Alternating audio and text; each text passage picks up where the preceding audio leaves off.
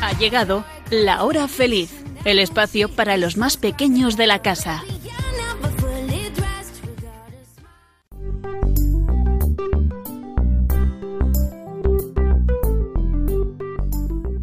Buenas tardes queridos amigos de la hora feliz y bienvenidos de nuevo a vuestro programa favorito. Soy Gabriel Bailivalier, profesor del Colegio Alcaste Las Fuentes de Logroño y trabajo como voluntario en Radio María elaborando un programa mensual producido por los alumnos y profesores del colegio que está situado en la localidad de Nalda, en La Rioja. En el programa de hoy vamos a escuchar intervenciones de temas muy variados. Hablaremos de un concurso de haikus, de una actividad en torno a la cooperación, sobre libros interesantes. Además, tendremos la suerte de poder entrevistar a un rapero famoso que nos ha visitado recientemente. No os digo más para dejaros con la sorpresa. Comenzamos.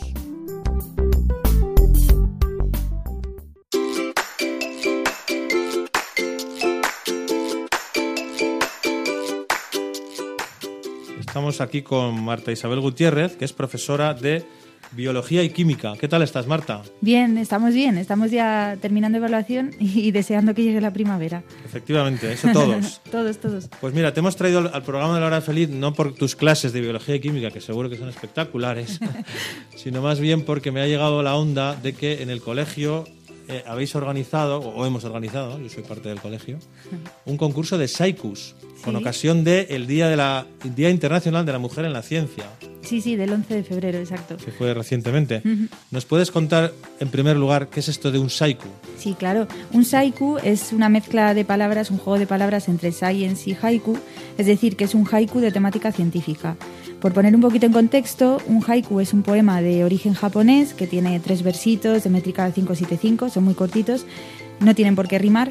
Eh, y bueno, eh, antiguamente los haikus originales hablaban un poco de la observación de la naturaleza. Entonces, con los haikus se ha querido pasar eso a la temática científica, a observación de los experimentos, de los fenómenos naturales que tienen siempre una explicación con el método científico.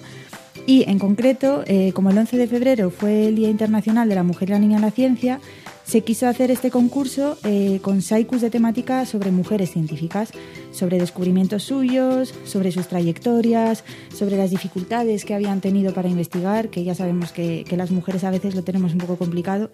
Entonces, este era el, el principio fundamental del concurso. Pues muy buena idea, ¿no? Unir la literatura y la cultura científica. Sí, por supuesto, porque a mí, bueno, yo soy fan de defender una única cultura, de no separar ciencias y letras y que al final trabajamos juntos en, en todo. en Claro, general. claro, claro. Somos las mismas personas. Muy bien. Oye, ¿y qué tal participación ha tenido el concurso? ¿Qué tal ha sido la acogida entre los alumnos y las alumnas? Bueno, pues los organizadores estamos muy contentos porque aunque es el primer año que se ha lanzado este concurso dentro del centro, la participación ha sido mucho más alta de lo que esperábamos. Prácticamente el 100% del alumnado de secundaria y bachillerato ha participado con uno o con más haikus. Qué bien. Está muy bien. Oye, ¿y alguna anécdota o algún, algún haiku de estos que te haya sorprendido? ¿Nos puedes Sí. contar? Bueno, haikus hay de todos los colores. eh, hay algunos más serios, algunos que hablan de mujeres, algunos que hablan de, de sus propias familias, de sus madres o de las mujeres que les rodean. Y luego, por ejemplo, hay alguno, hay un haiku de un alumno de segundo de bachillerato que a mí personalmente me ha hecho mucha gracia. Y ya que estamos en la radio, pues voy a contar un poco de qué iba. eh, que prácticamente hablaba de Marie Curie, que descubrió el radio, pero su haiku jugaba con el juego de palabras y decía Marie Curie, que ha descubierto la radio, pero no la radio de la que escuchamos, ¿no?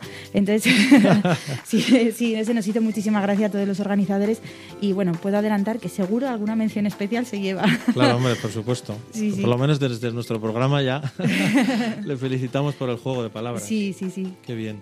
Pues nada, Marta, si te parece, vamos a hablar ahora con un par de alumnos, ¿no? los que han participado en el concurso, Sí, exacto. Que... para que nos, nos lean su haiku y comentar un poco ¿no? el origen, en qué se han basado. por qué han elegido a las personas que han elegido para, para ese Saiku, porque sobre todo recordemos que el objetivo principal, además de unir eh, ciencias y letras, por así decir, era trabajar un poquito la temática de mujer y ciencia y que los propios alumnos y las propias alumnas se dieran cuenta de las dificultades que han tenido las mujeres a lo largo de la historia para, para poder investigar y para poder publicitar sus investigaciones y que por desgracia todavía pues eh, hay veces que lo tenemos un poco complicado. Claro que sí. Muy bien, Marta, pues muchísimas gracias por participar y A vamos, vosotros. y vamos a hablar con los alumnos. Hasta luego. Gracias.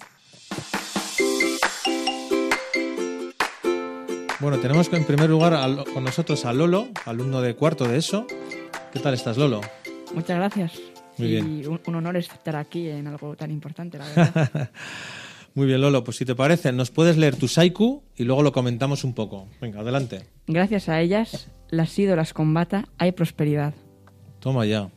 Las ídolas combata. Evidentemente, esto me suena a quizá a mujeres científicas o ¿En qué te has inspirado, Lolo, para este Saiku? Pues, Cuéntanos. en efecto, me he querido inspirar en las mujeres en la ciencia, porque al igual que los hombres son es algo muy importante para la evolución del mundo, tanto a nivel médico como a nivel social, y he querido hacer este Seiku para hacerles un honor a ellas, a las que nos ayudan todos los días. Muy bien. Pues muchísimas gracias, Lolo. A seguir así, ¿eh? Muchísimas gracias. Adiós. Ahora tenemos con nosotros a David, alumno de segundo de ESO, que también ha escrito no uno, sino dos Saikus. A ver, David, léenos el primero. Respira bebé, requiere atención, salva neonato. Toma ya. ¿Y este, este Saiku en qué te has inspirado, David?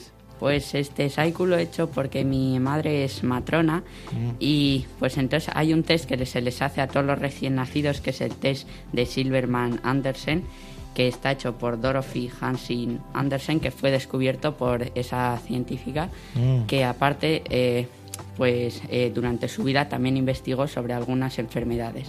Muy bien. O sea, que te has basado, vamos, en una, en una investigación científica real, sí, señor. Y tienes un segundo Saiku, ¿no? A ver, Sí, si eh, lo quieres leer. Conecta mundos sin apenas tocarlos. Miles lo usan. Que va sobre la wifi que la descubrió una señora llamada Hedy Lamar, que aparte también fue actriz estadounidense. Toma ya, oye, pero esto, esto es increíble.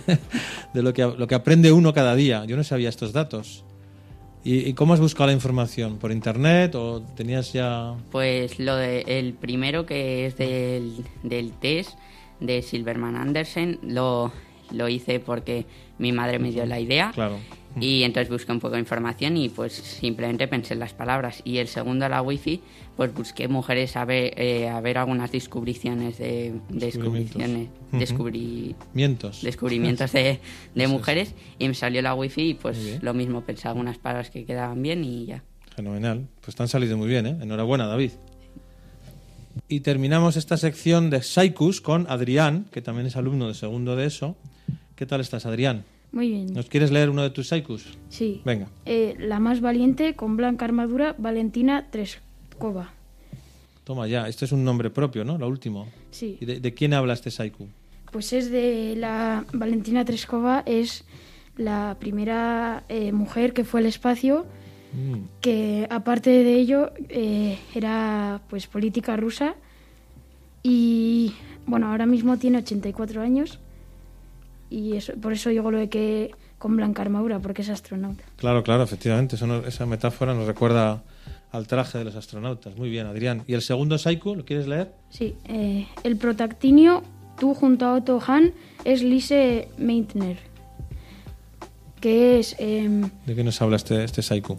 Es la que descubrió, pues, en la organización de Otto Hahn, descubrió el protactinio y Es también... que es un elemento químico. Sí, de la tabla periódica. Ah, muy bien. Y también es eh, científica eh, de fusión nuclear y pues eso.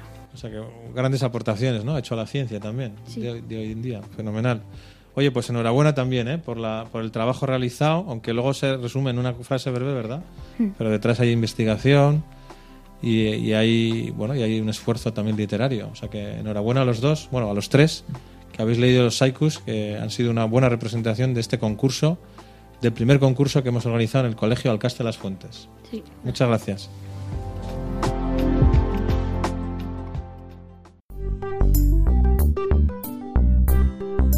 Los alumnos de quinto y sexto de primaria se acercaron andando al pueblo de Nalda, aquí cerquita del colegio. Les contaron la historia de la desaparición de la imagen de la Virgen del pueblo, llena de misterio. Juan y Daniel nos resumen esta curiosa historia. Vamos a hablar sobre Eric el belga. Su nombre real era René van der Berge. Ayudó a robar muchas obras de arte en España en los años 60 y 80. Después de un paso en la cárcel decidió ayudar a, a recoger las obras de arte. En Alda, en 1995, en las fiestas de agosto, roban en la Virgen de Villavieja, que no la había robado él. Los vecinos deciden llamar a Eric el belga, porque habían visto en el informe semanal que estaba ayudando a recuperar las obras.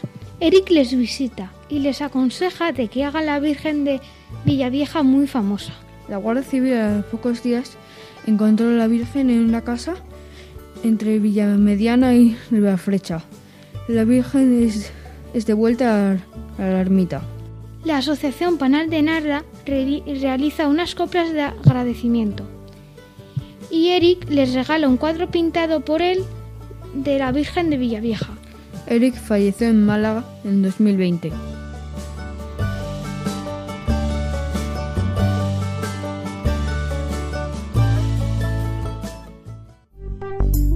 Lunes 14 de febrero fue un día diferente en el colegio.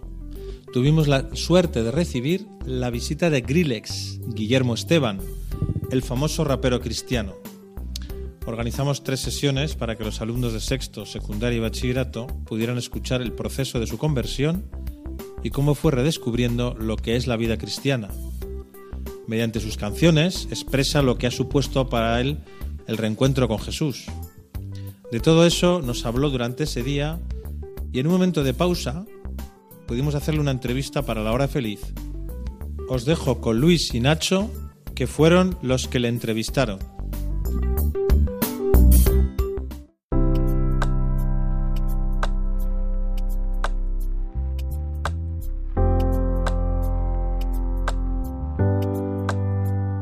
Buenos días a todos. Eh, somos Nacho y Luis, eh, alumnos de cuarto de la ESO del Colegio Alcaste Las Fuentes, y estamos aquí para realizar una entrevista al rapero cristiano Grillex. Lo primero de todo, ¿qué tal el día?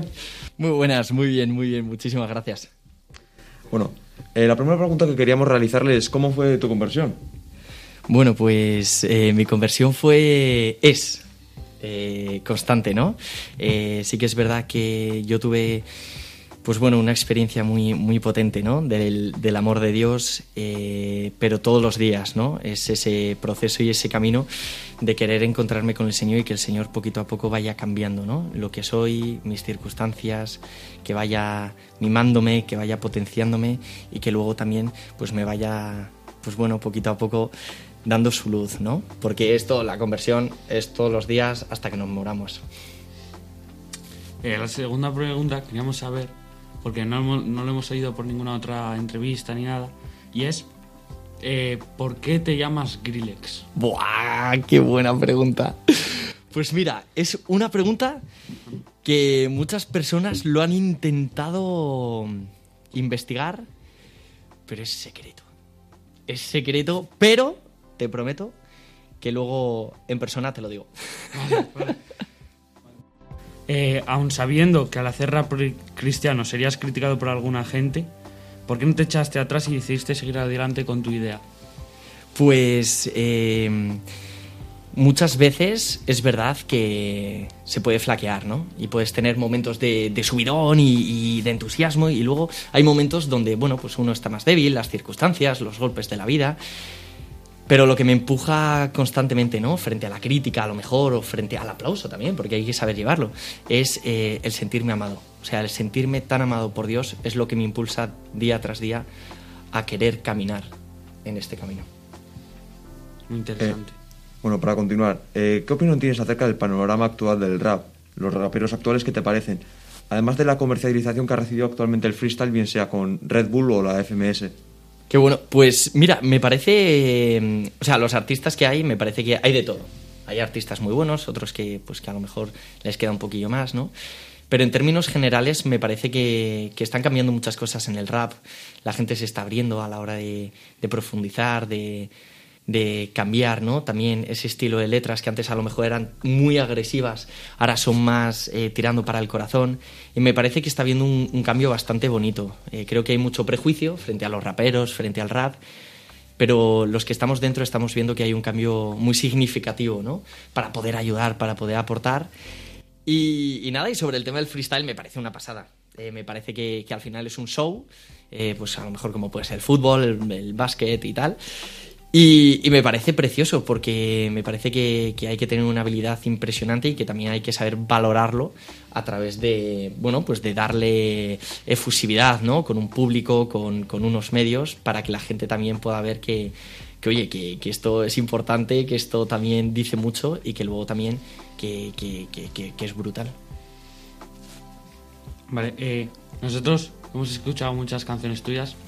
Por ejemplo, ahora que nos has cantado antes o que nuestros compañeros te han hecho una mini actuación sobre Sigo en Camino. Y teníamos curiosidad sobre cómo es el proceso de creación de, tus temas, de tus canciones. Pues eh, depende, depende un poco. Es verdad que el proceso creativo eh, yo lo asocio eh, como si tuvieras que montar una casa. Eh, la gente se piensa que a lo mejor una canción la sacas, ¡boom!, al instante. ¡Oh, estoy inspirado! Yo creo que puede pasar, es bonito que pase, pero creo que eh, cuando empieza a ser algo profundo para darle sentido a una letra, ¿no? De cara a los corazones y también de cara a tu propio corazón, eh, es poquito a poco, es poquito a poco. Primero la oración, ¿no? Por supuesto, y luego también la experiencia de vida, lo que ves, lo que absorbe, lo que absor- absorbes, ¿no? De, de tu entorno, de lo que vas conociendo. Y a partir de eso, pues sentarse, ¿no? O sea, a lo mejor para una canción de tres minutos, cuatro, me puedo estar cinco o seis meses ahí eh, todos los días escribiendo, ¿no? Escribiendo, tachando, escribiendo, tachando, para que pueda montar esa casa que esté cimentada sobre la roca. Claro, o sea, es algo no tan fácil porque nosotros escuchamos tres minutos y nos pensamos que se puede hacer en diez, pero es algo más complicado, ¿no? Exactamente, Vale. sí, sí, sí. Es, es complicado, pero eso también es lo bonito, ¿no? Que cuando uno eh, empieza a meterse en este mundo, te das cuenta que siempre, en todo lo que se hace, hay mucho trabajo detrás. Por ejemplo, tú haces un examen, sacas un 7 o un 5 o un 10 o lo que sea. A lo mejor el examen dura una hora, pero el trabajo de estudio que hay detrás es muchísimo, ¿no? Entonces te das cuenta del valor que tiene pues todas estas cosas. Bueno, siguiendo un poco por el hilo de, de esta pregunta y de sabiendo la respuesta de, de todo el trabajo que conlleva una canción, ¿cuál es la canción que te sientes más orgulloso? ¿Es una que lleva mucho más tiempo de construcción o es una que sientes que es más emotiva? Pues eh, las dos, las dos. O sea, eh, es verdad que tengo canciones que han salido en un momento de inspiración eh, y me siento orgulloso, ¿no? Porque al final eh, son mis propias casas. Entonces, cuando tú te haces tu propia casa, la sientes como muy parte de ti. De hecho, eh, lo que se encuentra en mis canciones soy yo. Entonces, me siento muy orgulloso de poder dar forma a lo que soy yo a través de la palabra. Entonces es verdad que tanto en formato inspiracional, pues a lo mejor dos días inspirado, a de cinco meses pues ahí trabajando, las dos, de, de las dos formas me, me siento, me siento orgulloso. Muy bien. Eh, la última pregunta para acabar, y es que, tal y como está la sociedad y el ocio ahora mismo, ¿qué consejo darías desde lo que has vivido y tu experiencia a unos jóvenes como nosotros que queremos divertirnos y hacer cosas de adolescentes, pero sin dejar de creer eh, en Dios? Pues eh, yo os diría que, que Cristo quiere que os mováis, quiere que nos movamos, ¿no? Por todos los lugares y que lo pasemos bien. Y si tenemos que ir de fiesta, vamos de fiesta y disfrutamos la fiesta. Y si tenemos que ir a, yo que sé, a lo que sea, un partido, pues tío, a disfrutar del partido, pero sabiendo que tenemos dignidad. Tú te puedes ir a una discoteca y disfrutar como el que más, pero sabiendo que tienes dignidad y que no puedes hacer el tonto, ¿no? Que no puedes, pues a lo mejor, eh, estar condicionado a lo que te dice el mundo. Tío, pues ve hasta las trancas, tío, pues tírate a esta chica, tío, pues... Porque al final, pues las cosas como son, te vende eso la sociedad. No, yo voy, disfruto como el que más, porque ser cristiano significa disfrutar como el que más, pero con ese toque de, oye, tengo esa identidad y tengo también, oye, esa, esa, esa certeza de hijo de Dios. Y esto me hace ser tan grande, nos hace ser tan grandes, nos hace tener tanta dignidad por dentro que no podemos venderlo a cualquier postor. Bueno, ha, ha sido todo un placer hacer estas preguntas. Creo que se han resuelto bastantes dudas y creo que se ha llegado más a conocer a tu persona y creo que ha sido una muy buena entrevista. Muchísimas gracias. Un, placer.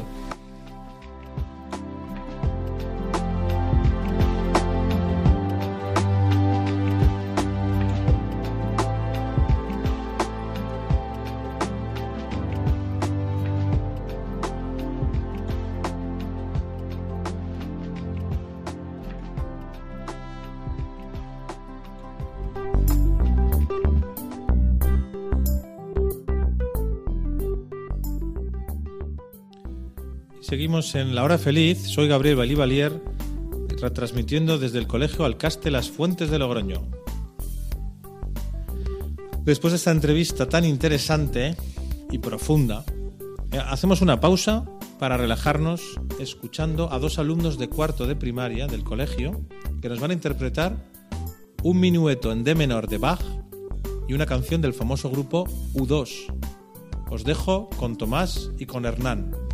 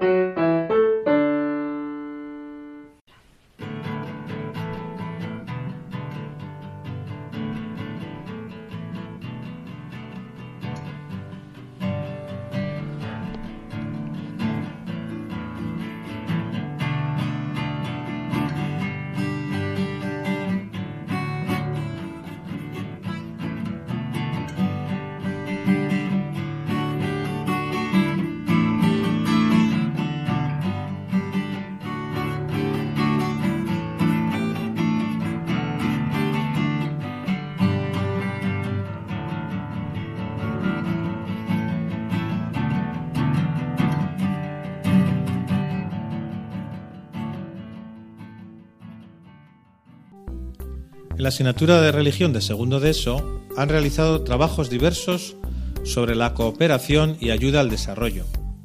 Miguel y Gonzalo eligieron la ONG Coopera y nos cuentan lo que han aprendido sobre este tipo de instituciones que tanto ayudan a la gente más desfavorecida.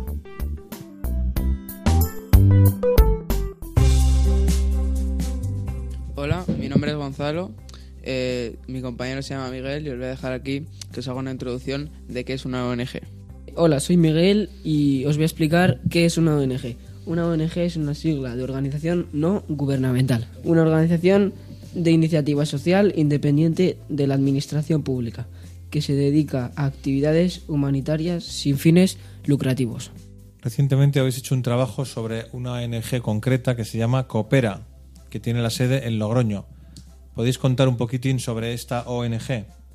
Bueno, eh, Coopera eh, fue un grupo de jóvenes eh, en 1994 que decidió trabajar para cambiar el mundo y, y así fue como nació eh, la ONG Coopera. Miguel, ¿a qué actividades concretas se dedica esta ONG de Coopera? Eh, esta ONG de Coopera sobre todo se dedica a sitios donde hay bastante pobreza, eh, sobre todo en Senegal, eh, Túnez y en el Congo. De esto nos hablaron bastante bien en una charla cuando vino el presidente.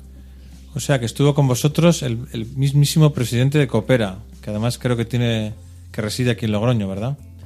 Gonzalo, cuéntanos un poco, ¿qué ideas sacaste de esa charla que os dio? Sí, bueno, nos contó sobre todo las anécdotas que tuvo con, con personas, cómo administraban eh, su dinero para darlos a, a país, eh, o sea, al Congo y, y todo ese tipo de sitios y cómo administraban, por ejemplo, los deportes, cómo hacían que jugaran los niños, los balones, todo eso.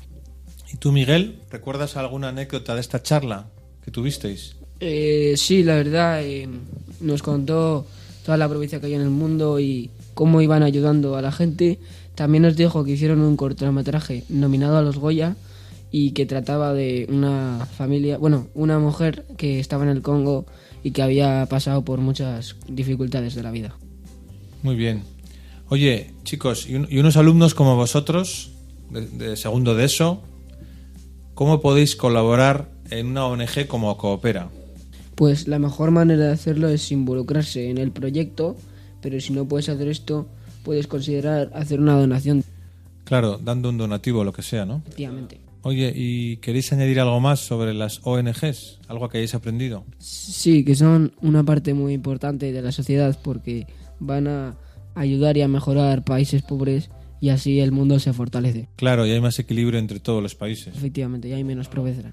¿Y tú, Gonzalo, alguna idea más? Pues eh, creo que las ONGs es sobre todo lo que ayuda a la psicología de los niños de ahí. Intentan, eh, pues bueno, darles estudios y tal, y entonces los fortalecen de una mejor manera. Claro, hace posible el desarrollo personal, ¿no? Sí, y Sí. sobre todo van ayudando a gente de media edad. Porque así, por ejemplo, dicen que es muy difícil, esto nos lo contó en la charla, que iban, llevaban traumatólogos eh, para quitarle los traumas que tenían a estos porque te- tenían bastante, habían visto bastantes cosas difíciles en la vida y dicen que era bastante difícil de, de que no lo recordasen. Claro, ayuda psicológica para los niños, ¿no? Muy bien, pues muchísimas gracias por vuestra colaboración y esperamos que hayáis aprendido mucho con estas charlas y este trabajo de investigación. Sí, efectivamente. Vale. Hasta la próxima. Adiós. Hasta la próxima, adiós.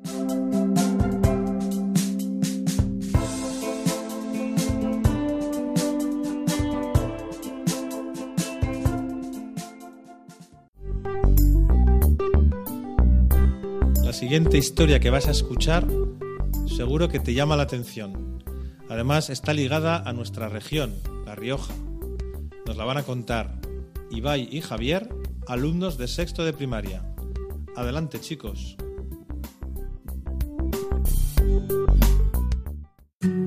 Hola, soy Ibai Zabalza. Hola, soy Javier Peciña y hoy os vamos a explicar una historia muy curiosa que sucedió en el 1901 en los picos de Urbión. En efecto, Pío Baroja fue, fue un escritor de la generación del 98 que seguro que alguno de nuestros oyentes ha estudiado en su niñez. Pues bien, en ese año os, va- os hablamos de 1901.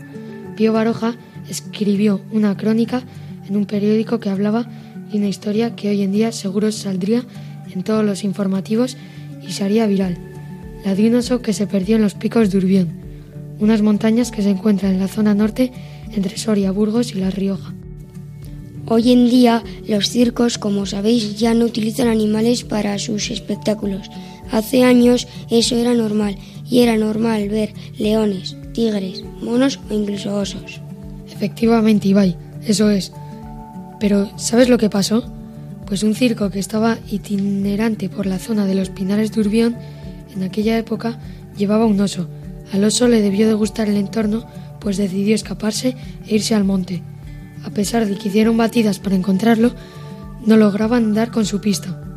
Hasta tres años anduvo viviendo allí y los vecinos subían al monte con temor. Evidentemente no tiene que ser agradable ir al monte y toparte con un bruces con un oso. No olvidemos que es un animal salvaje.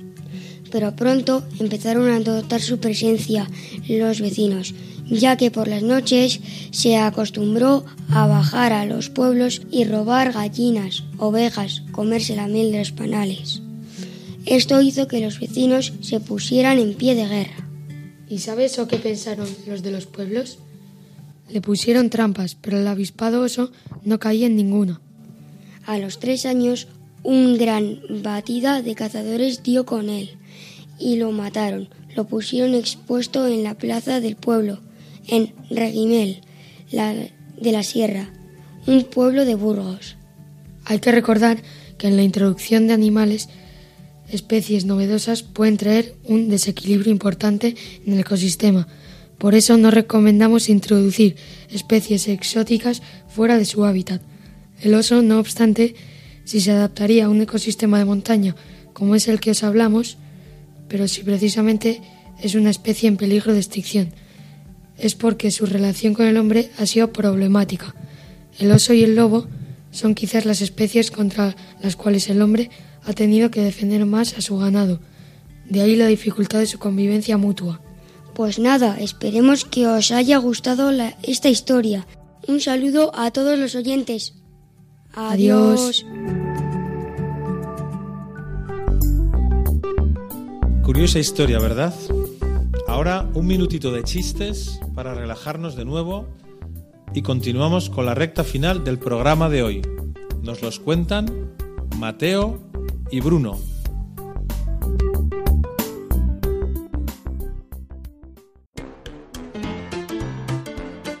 ¿Qué hace una rata con una metralleta?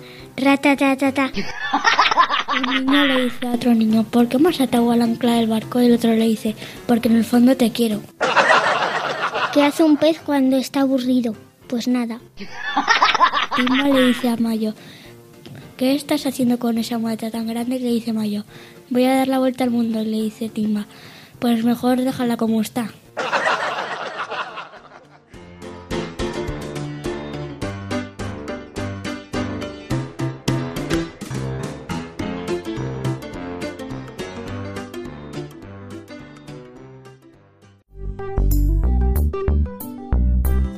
Con la hora feliz desde el Colegio Alcaste Las Fuentes de Logroño.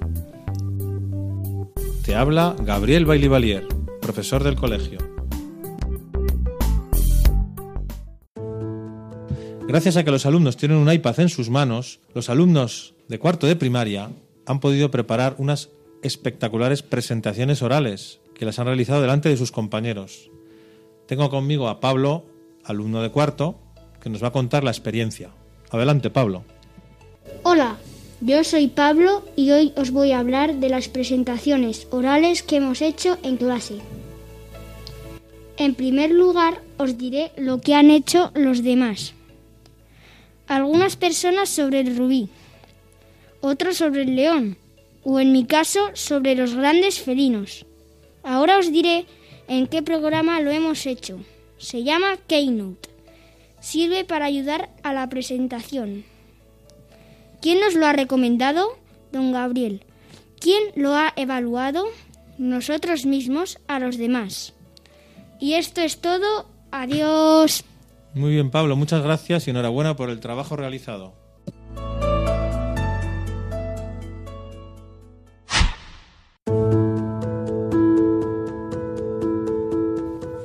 Tenemos con nosotros a Nacho Martínez, que es profesor de lengua y literatura en final de primaria y secundaria y bachillerato, nada más y nada menos. ¿Qué tal, Nacho? ¿Cómo estás? Hola, ¿qué tal, Gabriel? Muy bien. Oye, pues vamos a inaugurar esta sección, bueno, ya- que ya inauguramos en el programa anterior, ¿no? Pero la, la vamos a hacer ya de moda oficial. Esta sección en nuestro programa sobre literatura y recomendación de libros, ¿verdad? Eso es.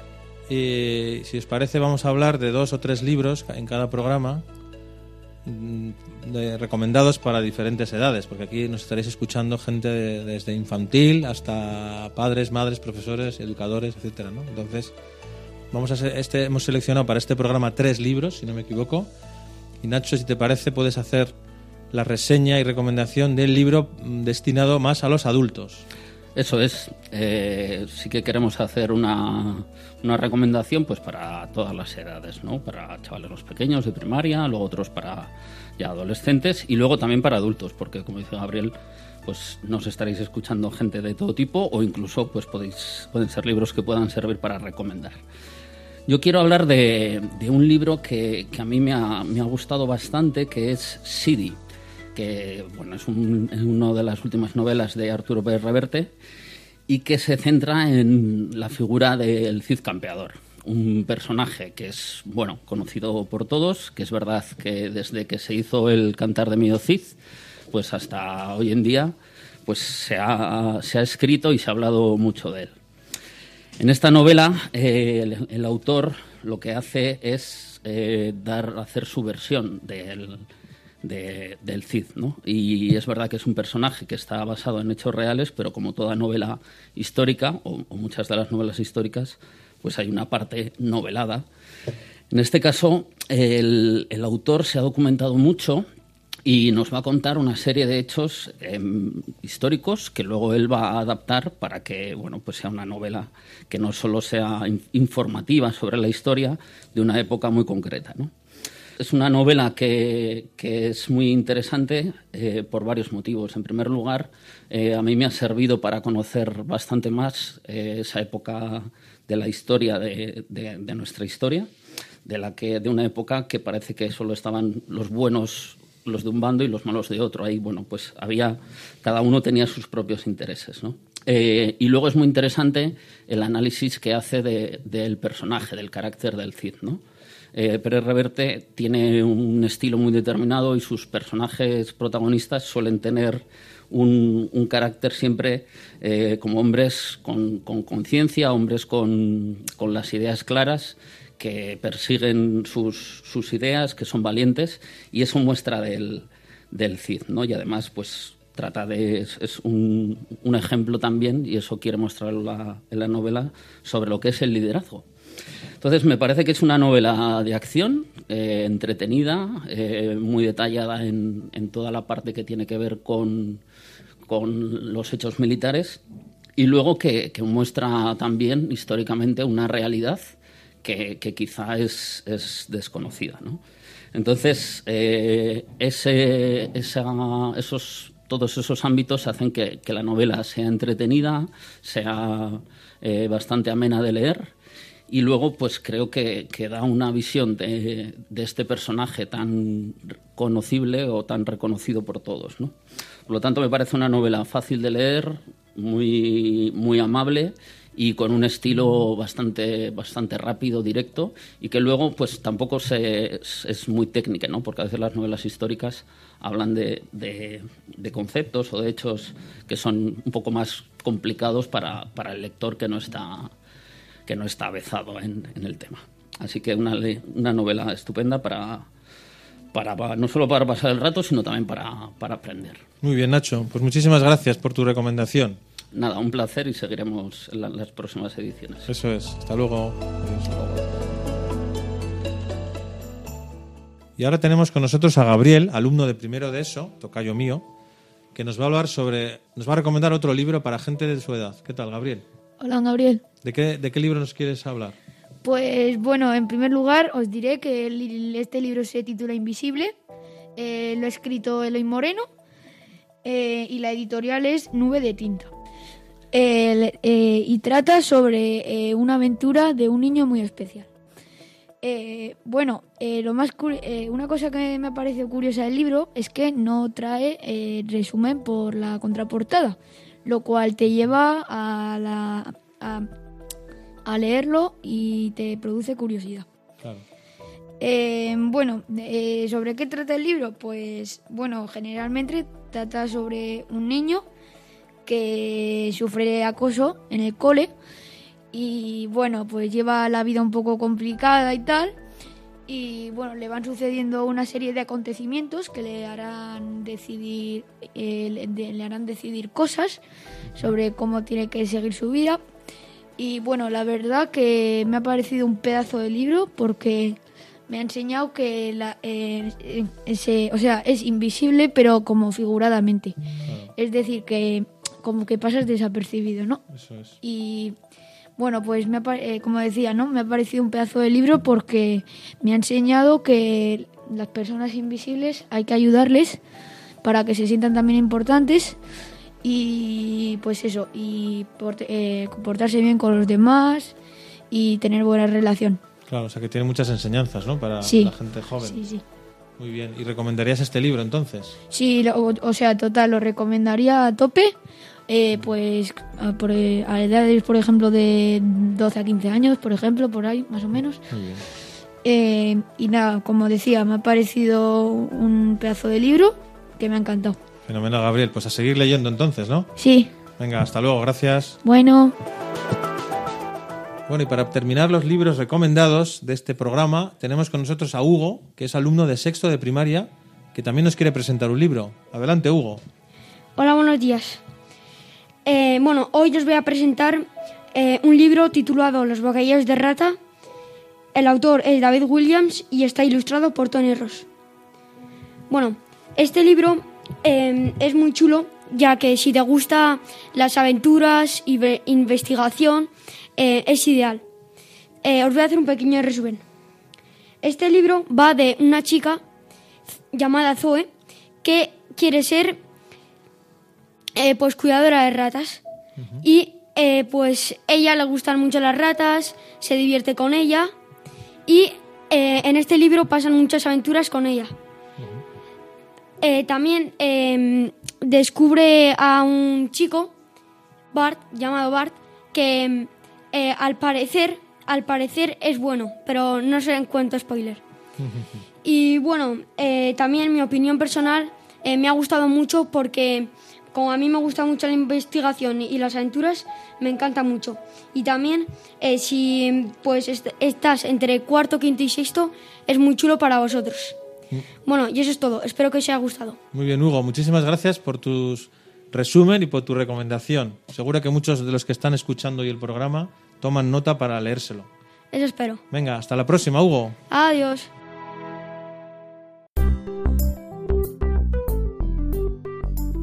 Hemos llegado al final del programa de hoy. Esperamos que hayáis disfrutado y aprendido algo nuevo, como siempre. Si queréis aportar sugerencias para el programa o preguntarnos algo, podéis hacerlo enviando un correo electrónico a la dirección lahorafeliz6 con número arroba radiomaria.es. Si quieres escuchar todos los programas grabados en el podcast de La Hora Feliz, entra en la web anchor.fm barra hora guion medio feliz. Me despido ya en nombre de todo el Colegio Alcaste Las Fuentes de Logroño y os esperamos dentro de un mes, en concreto el martes 29 de marzo a las 6 de la tarde en La Hora Feliz. Así que hasta el próximo programa.